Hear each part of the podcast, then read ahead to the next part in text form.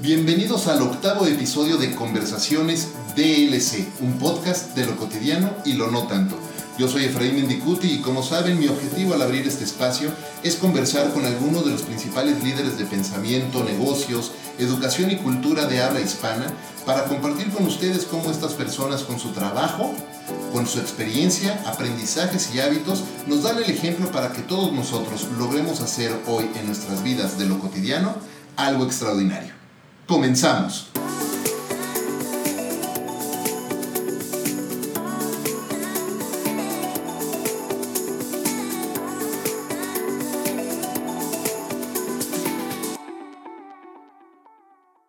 Amante de los libros, de la naturaleza y de la creatividad. Conferenciante internacional que ha estado en escenarios desde México hasta Dubái. Consultora y coach en marketing, en ventas y en innovación. Fundadora y directora de Mercatua. Autora del libro DC a tu vida profesional. Columnista de distintas revistas y colaboradora de algunos programas de radio. Mamá, amiga y una extraordinaria profesional que dejó la vida corporativa para ayudar desde fuera a todas estas corporaciones. Viene justo hoy regresando de dar su primer TED Talk. Brigitte Soemenich, Biggie, bienvenida y muchas gracias por acompañarme aquí en Conversaciones DLC. Qué bonita presentación. Es de las presentaciones más bonitas que he recibido en mi vida, Efraín. Muchas gracias. No hay más que decir eso, oye, no hay más que decir, ¿no? Bienvenida y muchas gracias. Hace mucho que no nos vemos, estamos platicando de cuánto tiempo. No diremos para no, para, para no estar este, dando pistas de la edad, pero hace mucho que no nos veíamos. Sí, muchísimo, pero, pero siempre presentes y siempre con esta amistad que va a perdurar de por vida. Claro que sí, definitivamente. Oye, ¿qué te parece si empezamos por el principio, como con todos nuestros invitados, y nos platicas un poco sobre Biggie? ¿Quién es? ¿Cómo llegaste hasta aquí? ¿Cuál ha sido tu camino? Ay, pues por dónde empezamos. Mm, yo soy una persona, em, como bien lo dices, amante de los libros, porque creo que a través de los libros se puede aprender muchísimo. Me encanta la naturaleza, me encanta que hayas hecho esta introducción así, porque creo que lo primero es hablar de la persona, de lo que nos gusta, de quiénes somos en esencia. Y, luego tengo la fortuna de, ser una persona que hoy en día eh, pone su talento al servicio de los demás a través de las conferencias que doy. Y durante mi vida, pues eh, estuve muchos años trabajando en la industria automotriz, casi 13 años en el área de compras, en empresas importantes de la industria automotriz. Eh, posteriormente fui directora de carrera en, una universidad y después me independicé. Y ya llevo varios años eh, con este camino andado en el emprendedurismo, consultando, coachando, guiando, asesorando a líderes y a empresas a nivel internacional, haciendo lo que me apasiona en la vida. Qué importante aprender y, definir qué es lo que nos apasiona en la vida. Y antes de eso, o tal vez para poder hablar un poco de cómo uno encuentra su pasión y cómo uno decide dedicarse a hacer eso que tanto le apasiona en la vida, me gustaría preguntarte, preguntarte ¿por qué decidiste ser coach? ¿Por qué decidiste dejar una carrera corporativa exitosa y dedicarte precisamente a ayudar a otros a convertirse en una mejor versión de ellos? Fíjate que han sido las circunstancias las que me han llevado a tener esta vida en donde estoy hoy. Creo que esa capacidad que tenemos que tener como seres humanos de reinventarnos, sea cual sea la oportunidad o el, el obstáculo que se te presente es muy importante. Em, yo creo que siempre deseé el poder tener un negocio propio y echar a andar, eh, como te decía, mis talentos y poner eh, todo mi esfuerzo en un proyecto donde yo fuera partícipe de forma directa muy fuerte. Y, fue una decisión que se fue dando en el camino, empecé dando clases, me gustó mucho estar frente a los grupos, me gustó mucho este contacto con la gente, con la gente que está ávida de aprender. Y de ahí eh, vi que, que, me apasionaba el tema de, aparte, pararme en escenarios más grandes, dando conferencias. Me invitaron a dar en algún momento una conferencia y dije, de aquí soy, esto es lo mío. ¿no? Me preparé muchísimo, me acuerdo, para esa primera conferencia que di ante un foro. Y, y de ahí empezaron a surgir la necesidad de, oye, te invitamos a dar otra conferencia, otra conferencia. y ahora soy conferencista, a eso me dedico. Me encanta que empieces por ahí porque cuando la gente piensa, generalmente cuando la gente piensa en descubrir su pasión o dedicarse a hacer lo que le apasiona, pasan una de dos cosas. O piensan que van a encontrar su pasión de un momento a otro, de repente va a llegar un rayo divino que les va a decir, esta es tu pasión, lo cual no sucede. O toman el camino equivocado de empezar a hacer lo que me gusta mucho, me divierte mucho, que está bien, pero que no necesariamente se pone en servicio de algo más grande que uno mismo. Claro. Y esa no es tu pasión, ese es tu gusto, esa es tu diversión. Platicaba el otro, en otros los episodios con, con Jorge Ruiz, eh, un querido amigo que, que tuvo la, eh, el privilegio y la enorme responsabilidad de abrir Facebook en México y en Centroamérica hace unos años. Y me decía él, no, bueno, si a mí me hubieran dicho, eh, dedícate a lo que te apasiona, me hubiera jugado a jugar básquetbol. Nada más que yo mido un 80, no dos metros como la NBA, no hubiera podido hacerlo, ¿no? Y entonces me gusta entender eh, que empieces por ahí porque yo sostengo, y por favor dime tú qué opinas, yo sostengo que uno, uno desarrolla o descubre su pasión a través de ir picando sus, sus intereses, irle dando clic a las distintas cosas que, que, le interesan, a lo que quieres, ejerciendo tu curiosidad e ir viendo que ir descubriendo un, un, nuevo lugar. Sí, fíjate que, eh, y esto lo he practicado muy pocas veces, pero en algún momento durante estos 13 años de mi vida corporativa, yo hice una pausa regresando de trabajar de España y pues una pausa para poner y emprender un negocio que yo tenía el sueño de hacer, que era una academia de danza. Y puse mi academia de danza y estuvo increíble y me fue súper bien.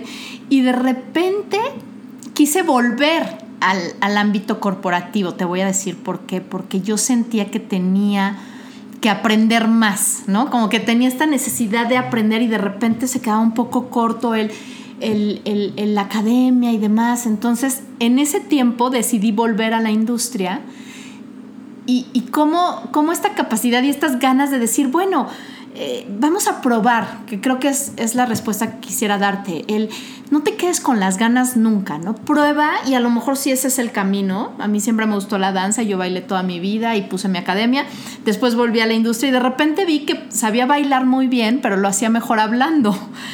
Entonces digo, bueno, sí, estoy parada en un escenario, al final hay gente, hay una audiencia, pero lo hago a través de ya no la expresión corporal y el cuerpo y la música, sino a través de las palabras. Siempre has querido entonces expresarte y comunicar, es algo que has llevado. Sí, y escribo y, y, qué tipo de danza? Yo sí em, empecé, tomé clases de ballet, di ballet y también di jazz, danza Y luego ya empecé con yoga, me metí mucho, me certifiqué, soy maestra de yoga.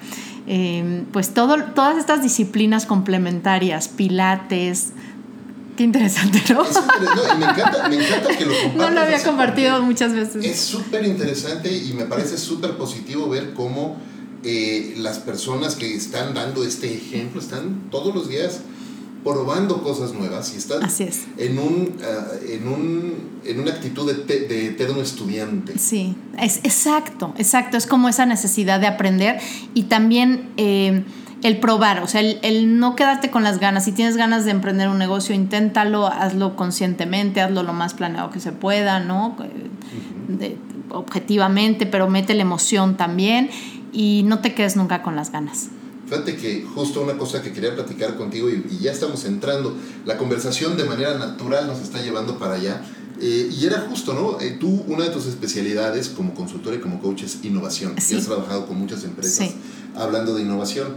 Pero también, y retomando el tema de cómo uno va descubriendo su pasión y sus intereses y vas probando cosas y, y vas experimentando con una actividad o con un negocio, eh, eso es parte de una innovación personal. ¿Cómo una persona o cómo puedes ayudar a una persona a innovar en ellos mismos? Es decir, es un tema de hábitos, es un tema de rutinas, es un tema de, de estudio.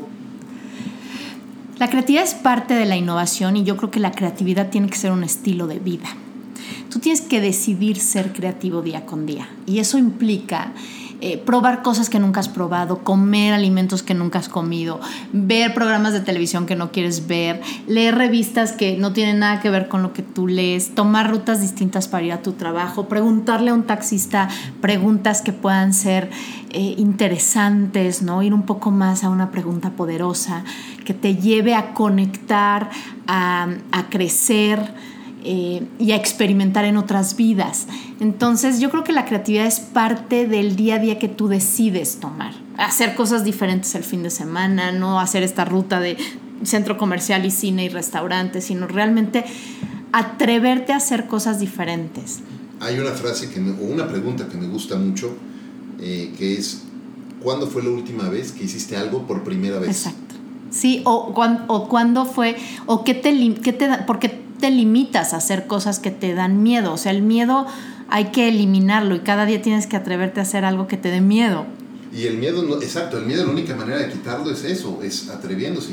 Y, y, eh, hay un libro maravilloso hablando de, de, que te gustan mucho los libros, a mí también. Hay un libro maravilloso que se llama Switch de Danny Chick, sí, sí, sí, dos sí, hermanos claro. eh, profesores de Stanford. Que tienen otro, perdón que te interrumpa, buenísimo que se llama Momentos Mágicos. Eh, que es el tercer libro. Que está, es extra, libro se lo recomiendo, pero, pero profundamente, está Mara- buenísimo. Maravilloso, los, los tres libros son maravillosos. Algo que a mí me gusta mucho del libro de Switch, que habla precisamente de procesos de innovación y de, de disrupción y de cómo romper con la resistencia al cambio. Al cambio. ¿no? Y, y hay una parte, de, bueno, ellos hacen una analogía donde comparan eh, este proceso de cambio, eh, lo juntan con la emoción, eh, la razón y el camino o el contexto, ¿no? Y entonces empiezan a comparar eh, la, la razón como un jinete, la emoción como un elefante en el que va montado ese jinete y luego el contexto o el camino El que van recorriendo. Pero entonces imagínate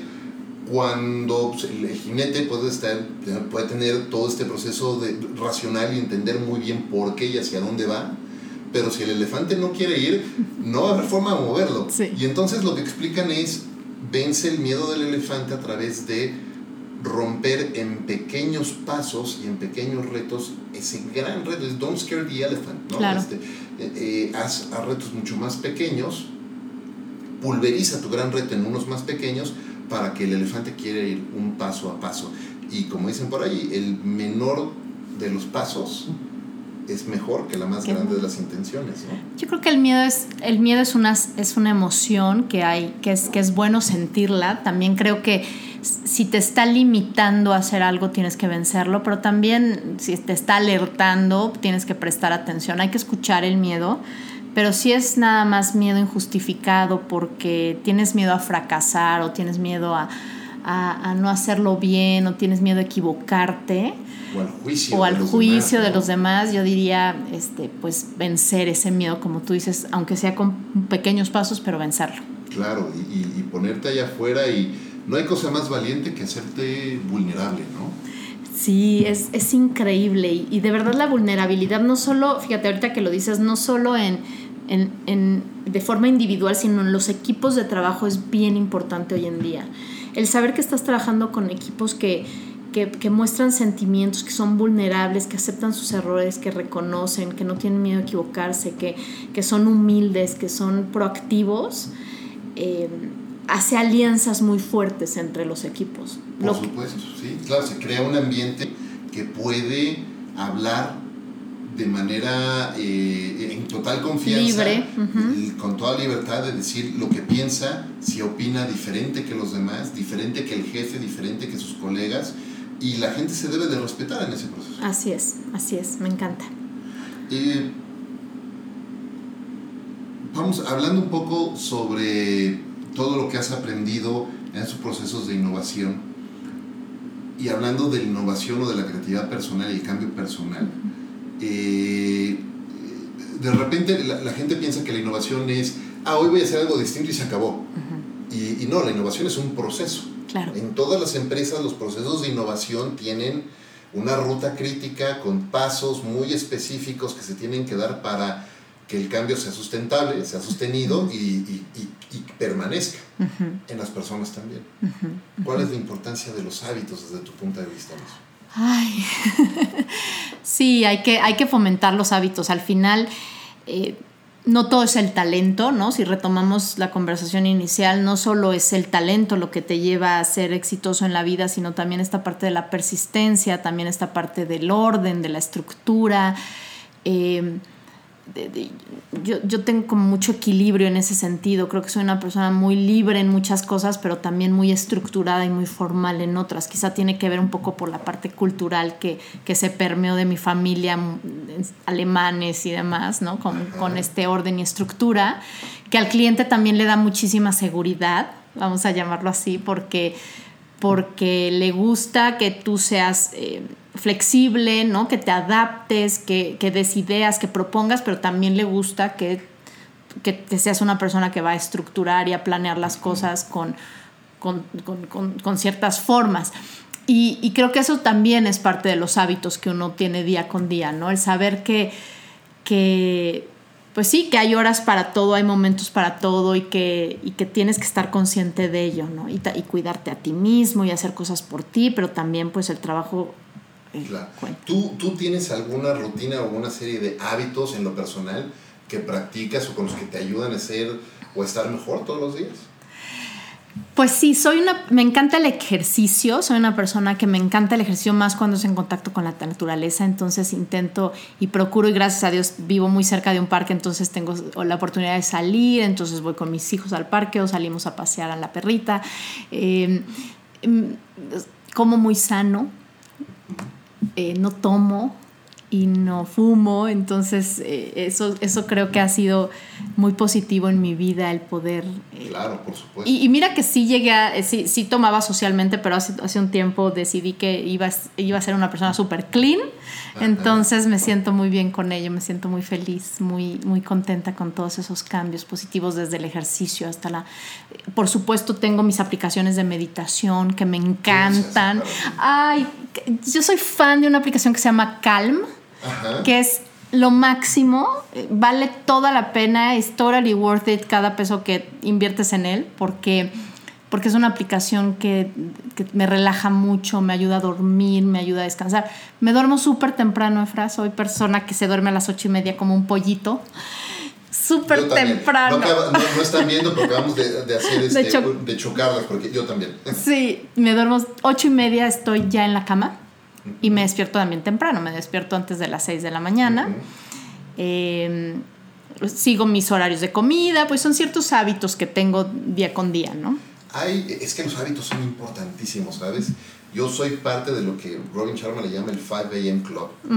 Yo me levanto todos los días a las 5 o a veces un poquito antes incluso y trato de, de, de usar ese espacio, yo le llamo mi hora personal, mi espacio personal, porque entre las 5 y las 10 eh, para las 7. Es el tiempo que dedico para mí todos los días y es un espacio en el que eh, estoy, eh, uso, uso, un tiempo para meditar, uso un tiempo para leer, uso, uso otro tiempo para correr, para hacer una, una rutina muy específica de ejercicio. y entonces ya después, ya que terminé todo eso, estoy listo para dedicar el día a los demás, empezando por mi familia y bajar, preparar el desayuno, hacer todo, eh, desayunar en casa con la familia. Sí. Siempre, eso te lo he platicado desde hace mucho. En mi casa tenemos la, la filosofía y la, la, pues ya la rutina y el hábito de desayunar todos los días como si fuera domingo, sentados a la mesa, desayuno completo. Y sin teléfono celular. Nada, todo bien, platicando y están todos juntos. Eh, y, eso para mí es súper importante, eh, súper importante, es uno de mis no negociables. Sí, porque al final ahí es donde conectas y generas estos grandes lazos, ¿no? Que es eh, estas conversaciones que se tienen y lo que hace una verdadera familia, que es la convivencia muchas veces a través de estos momentos de, de, comer o de ver una película juntos, que cada vez es más complicado porque cada quien ya tiene sus intereses y el alcance a diferentes plataformas ya es individual, ¿no? Pero, pero fomentarlo creo que es bien importante. Alguna vez escuché que nuestros hijos se van a acordar más del jugo de naranja en la mañana que del viaje a Disneylandia. Y esa frase me encantó. Claro, y, sí, sí. Que es parte de los hábitos. Por supuesto, porque es, construir esa, esa, vida juntos, ¿no? En las noches, decías que eh, también sueles eh, acostarte muy temprano, ir a dormir muy temprano. ¿Tienes alguna rutina o alguna especie de hábito para prepararte para para dormir? Es decir, ¿meditas a esa hora? Normalmente la meditación la hago en la mañana también como tú, comparto. Y si puedo en la noche, un poco para relajarme, por supuesto, sobre todo cuando estoy de viaje y vengo cansada, lo hago. Eh, Ay, voy a confesar algo. Me encanta la aromaterapia, soy fan, entonces es un momento muy especial para mí. Tengo mi difusor al lado de mi cama y soy fan de los aceititos con esencias de olores, entonces disfruto ese momento como no te imaginas. O sea, es el momento que más me gusta del día porque me pongo en mi cama, pongo mi difusor, eh, quizá uso la aplicación para meditar o para escuchar algo de música, trato de ya hace mucho que ya no veo noticias, me afecta muchísimo el tema de las noticias, entonces eh, por supuesto que no veo noticias, incluso trato de limitar también el uso de, pues de, ahora sí que de todas las redes sociales previo a dormir, porque la invasión es fuerte y hay que estar tranquilos. No te voy a decir que siempre, porque mentiría, ¿no? Pero sí lo, trato de hacer. Creo que es una muy buena práctica, ser selectivo de la información que quieres meter a tu cabeza, porque ese es tu, tu, ese es tu mundo y si dejas que entre basura a tu mundo, ¿no? Lo mismo con las series de, de, televisión muy, muy violentas o, ¿no? o los juegos, ¿no? así, eh, pues no tiene caso, mejor hay, un, hay un momento para, para todo. Aprovecho para leer también mucho en la noche, tengo mis libros, algunos son digitales, me gusta mucho todavía el, el libro físico. ¿Qué, qué, qué lee? ¿Qué le di? ¿Qué, estás leyendo ahorita? Yo leo mucho libro de negocios, de liderazgo, de innovación, de marketing. Eh, este de Momentos Mágicos apenas lo terminé de leer. Es, es, es, este tipo de libros que te... Ay, leí un libro buenísimo que se llama A Life at Work. También lo recomiendo mucho porque habla de este seeking system, este sistema de búsqueda que de repente cuando estás en una empresa trabajando con ciertas funciones y responsabilidades se muere ¿no? Y cómo este Seeking System mata todo lo que es la exploración, la creatividad, el entusiasmo, la motivación. Y pone el ejemplo bien interesante de que incluso un eh, animal en cautiverio, cautiverio, si tú le das la comida, se deprime. Necesita activar este Seeking System. Y me, pareció muy interesante, ah, eh, más por lo que yo veo en las empresas y lo que sucede en las empresas. me recordaste mucho eh, al libro de, de Dan Pink, eh, en el que habla de la importancia que los, los integrantes de un equipo tengan autonomía, maestría y autonomía, maestría y propósito. Y entonces cuando en una empresa, o el ejemplo que usas del animal, pues te empiezan a dar todo, pierdes autonomía, pierdes propósito y también dejas de dominar lo que estás haciendo porque te lo están poniendo todo pegadito en la boca. Sí, lo voy a leer, ese no lo he leído, pero ¿cómo se llama? El autor es Dan Pink y, el libro es, no me acuerdo ahorita del título del libro, pero ahorita lo te, lo, te, lo, checo, aquí lo traigo en el iPad de hecho. Va. Eh, ¿Qué estás leyendo ahorita, además? ponle pausa, déjame checar porque tengo mi Kindle aquí, ponle pausa.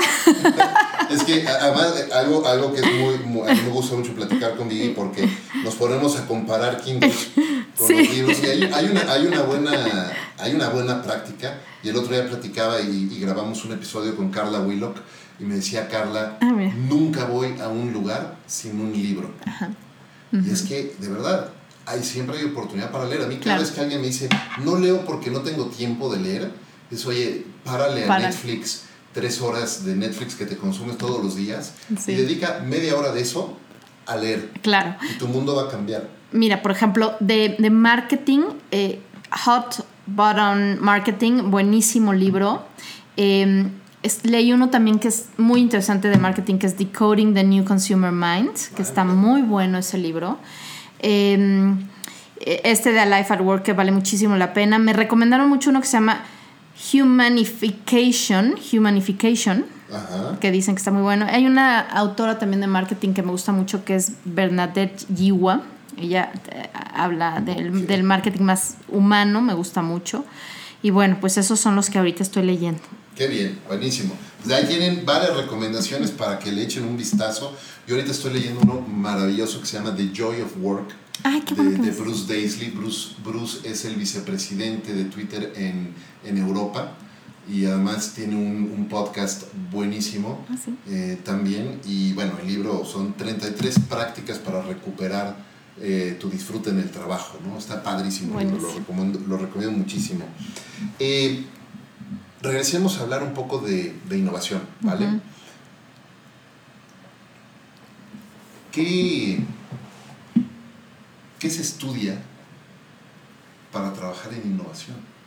¿Cómo una persona entra en el, porque no existe, ciertamente no existe una carrera de innovación, por ahí hay algunos ya seminarios que apenas empezaron a surgir hace tal vez dos, tres años, ¿no? Eh, liderando muchos tú, por supuesto, en temas de innovación con muchas empresas, y por ahí salieron algunas otras eh, organizaciones donde están hablando del tema de design thinking y sprint. exactamente, ¿no?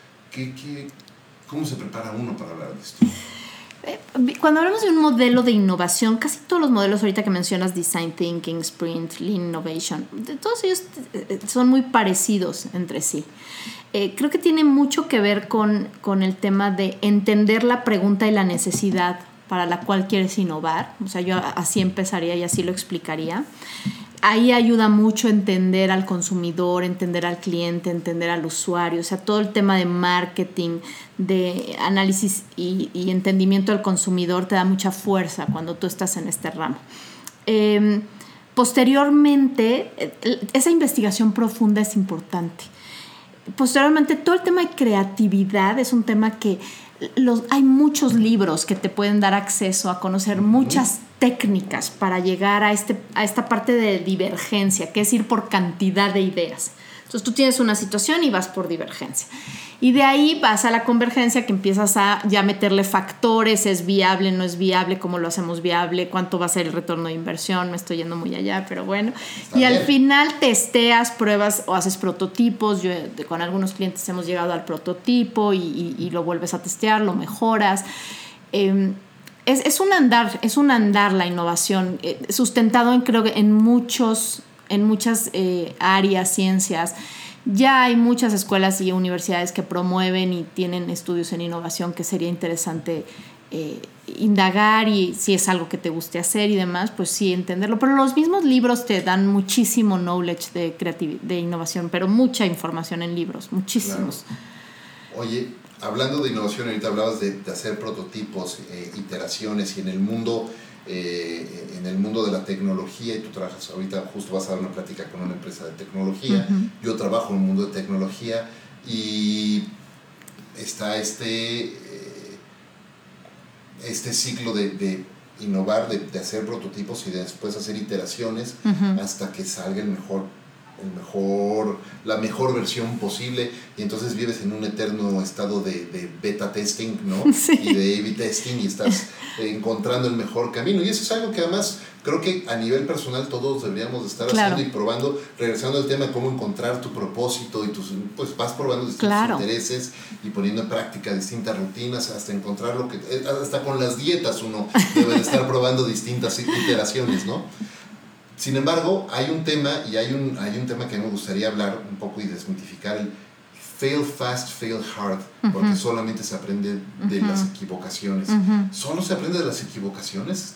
¿Tú qué piensas? No, yo creo que se aprende no solo de las equivocaciones, de los éxitos aprendes muchísimo también, ¿no? Por supuesto. Y creo que el, el, el, el fail fast es, es, está ya, es muy sonado, pero yo invitaría a equivocarnos de una forma un poco más consciente, no nada más equivócate y vuelve a intentarlo, equivócate y vuelve a intentarlo. Es equivoca, apréndete, ¿no? Aprende, perdón, equivoca, aprende y vuelve a intentarlo. Pero, pero si no hay este proceso de conciencia, pues tú puedes ir por la vida equivocándote, intentándolo, equivocándolo, intentándolo. Creo que la grandeza está en sentarnos y aprender de esto. Hablando de, de cometer errores y de equivocarse, y de, fallar. Pues todos fallamos. Pero en el proceso, sobre todo en las empresas, y seguramente tú ves esto eh, con las empresas con las que colaboras, eh, siempre hay una resistencia a tomar riesgos. Sobre todo si es una empresa en la que no hay un ambiente de psychological safety, como lo que mencionábamos hace rato, eh, y, la, y donde la gente teme a ser criticada y juzgada y chin, si me equivoco, ¿quién me van a correr? Eh, hay mucha, mucha resistencia al cambio. Y me parece que hay por lo menos cuatro áreas que son muy o cuatro habilidades muy importantes en estos procesos. Uno es la resiliencia, ¿no? la empatía también, porque uno tiene que escuchar también eh, y, de, las lecciones de los demás de manera muy empática. Mantener mucho enfoque y ser muy disciplinado en el trabajo para precisamente fallar, si vas a fallar está bien, pero de manera consciente, escuchando a los demás y a ti mismo, ¿no? Y teniendo la posibilidad de volverte a poner de pie. ¿Cómo en, en tu experiencia, cuáles han sido las principales barreras que tú has enfrentado hablando de estas cuatro habilidades? Y, hablando de innovación, ¿no? De cómo, cómo permear esta cultura de innovación en, las organizaciones. Eh, creo que es importantísimo que los, los, los, directivos, gerentes, los altos mandos estén convencidos de lo que se está llevando a cabo y sean un ejemplo de. es como una pirámide. Tú no puedes empezar de, con la pirámide inversa, de los de, los de abajo hacia, hacia arriba. Tienes que empezar de los de arriba y que se permee hacia abajo. Y ese es un gran reto hoy en día, ¿no? El que realmente el direct, a quien hay que convencer es al directivo de que la cultura de innovación es importante implementar. Eh, es, es, difícil hacer un... No, esto no lo voy a decir porque no, no, no es difícil, ¿no? Realmente es, es un reto, vamos a llamarlo así. Es un reto hacer bajar la cultura de innovación a una empresa. Recuérdame los cuatro puntos. Te hablaba de resiliencia, ah, de empatía, de enfoque y de disciplina. Ok. Eh, fíjate que la resiliencia, ahorita que lo mencionas, tiene mucho que ver con creatividad, porque cuando tú estás en una curva de cambio, normalmente tienes, al principio tienes mucha negación a lo que está pasando, después tienes mucha resistencia a lo que está pasando. Y el, la gran oportunidad es moverte de la resistencia a la experimentación, a la exploración. Y ahí es donde entra la creatividad en juego. Ok, ya nos implementaron este sistema, ya me resistí a ello, pero ahora cómo me muevo a la, a la, a la experimentación para que no sea tan doloroso el cambio, para que, para que el, yo sea parte del cambio desde una perspectiva positiva y ya después entras a una madurez. Y eso en todo en la vida, no nada más en las empresas. Cuando, cuando tú estás viviendo un cambio en tu vida, entre más rápido pases de la resistencia, la negación, a la experimentación y la exploración, y abras esta perspectiva y la tengas más amplia y busques oportunidades donde estás viendo es que estás nada remando en Nutella, ¿no? Pero busca la manera de encontrar algo positivo ahí, ¿no? Cómo agregar valor ahí. Entonces la resiliencia es importantísima. La empatía, bueno, ¿qué te digo? El, poder conectar con la gente hoy en día viéndolos a los ojos y, eh, conectar cara a cara y, entender al otro y ver por el otro es importante. Em, ¿Cuáles eran las otras dos? Empatía. Enfoque y disciplina. Sí, la disciplina y el enfoque. Bueno, si no tienes el rumbo hacia donde quieres ir, pues cualquier otro camino te va a llamar a otro destino. Entonces ir al, al estar enfocado en eso es importante y la disciplina es lo que hace que lo logres, que es la parte de llevar a cabo la acción. Y, qué importante en ese proceso de enfoque y de disciplina, justo ahorita que decías, si no tienes claro a dónde vas, pues cualquier camino te va a agarrar para otro lugar. Y parte de eso es aprender también a decir, no, tú cuando tienes claro dónde te tienes que enfocar, esa gran disciplina, parte de esa gran disciplina que tienes que aplicar es el saber decir no a esos otros caminos, ¿no? Me encanta ese tema porque en el momento en que tú dices que no a algo, renuncias. Y, pero a la vez eres, eres fiel y estás honrando tus valores centrales, tus no negociables, como los llamaste hace rato. El decir no es decir, valoro más esto en mi vida y eso se vale y la gente tiende a decir que sí y entonces viene este gran choque y este conflicto mental y esta incomodidad porque no estás honrando tu valor fundamental, sea cual sea tu valor, ¿no? Tu no negociable. Y, y cuando tú sabes y aprendes a decir que no, es increíble cómo la gente lo entiende es más el miedo a decirlo que el miedo a cómo lo interpreta la gente. Claro, es que y la gente tiene mucho miedo de decir que no porque van a pensar que soy mala onda, o que no quiero, o que no quiero ayudar, o que no sé, o cualquier, cualquier cosa que te puedas imaginar.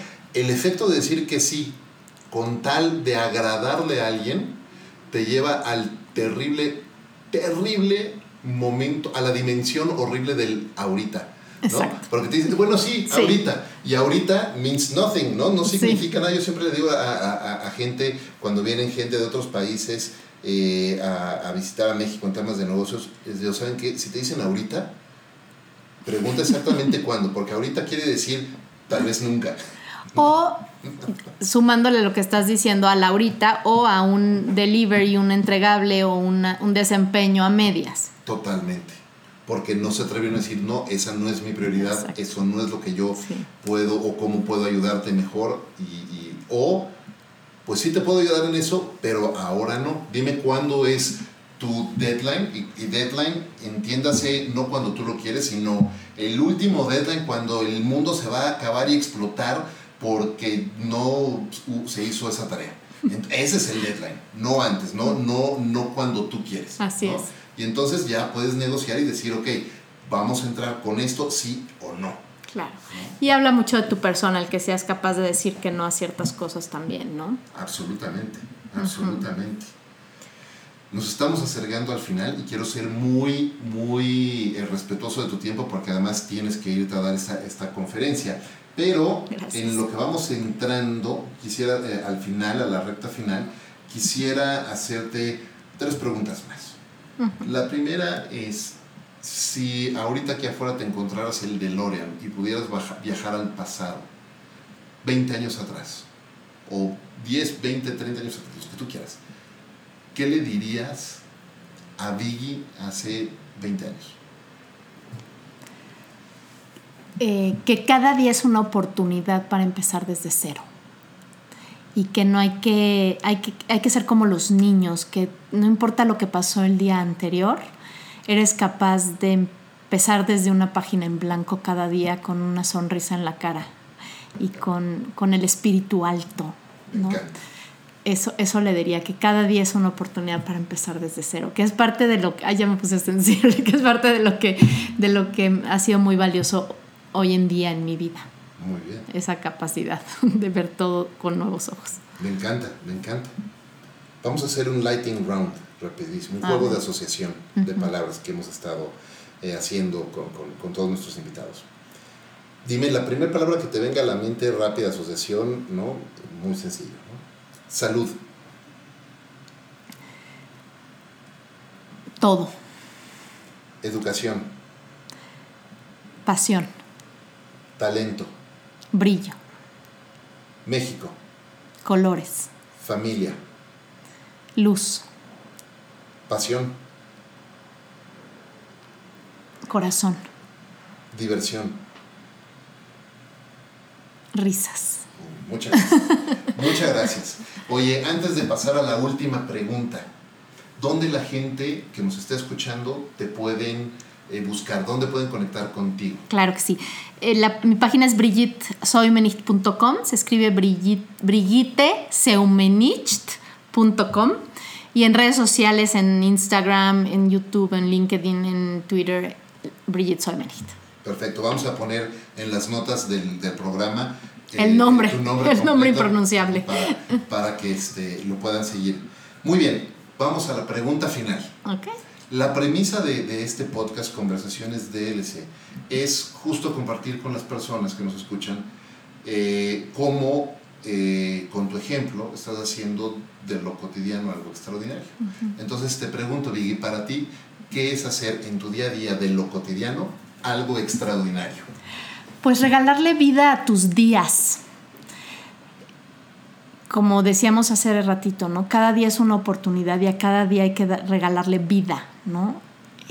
Cada día es una oportunidad para, para sumar, para brillar, para conectar con la gente, para hacer de ti una mejor persona, para aprender, para levantarte, para ir más allá, para apostar alto.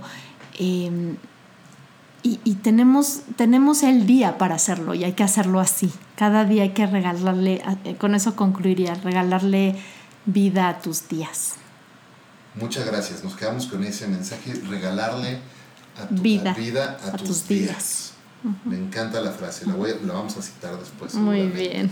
Muchas gracias, Vicky. Gracias, a ti, gracias a ti, Efraín. Y así amigos, estamos llegando ya al final de este octavio, octavo episodio de Conversaciones DLC. Pero antes de irnos, Vicky, quiero hacerte un reconocimiento por el gran trabajo que estás haciendo, desarrollando más líderes allá afuera, ayudando a tantas empresas a ser mejor, Gracias. pero también reconocerte por la gran pasión que tienes por vivir. Gracias. Lo acabas de decir con esta frase, regalarle más vida a tus días. Y, y, te reconozco por eso, porque eres una persona con una gran pasión por vivir y una persona que siempre estás buscando dejar mejor a las personas que como las encontraste. Así es que muchas gracias por eso. Gracias, gracias a ti. Y muchas gracias también eh, a Balance 22, este centro de, de, bienestar que semana a semana nos abre las puertas para, eh, para grabar conversaciones de LC. Y por supuesto, gracias a Ricolto Café por acompañarme todos los días en esta gran aventura. Muchas gracias, Vicky, de nuevo por acompañarnos. Gracias, gracias. Eh, y gracias a todos ustedes por escuchar este episodio de Conversaciones DLC. Yo soy Efraín Mendicuti y los espero en el siguiente episodio. Hasta la próxima.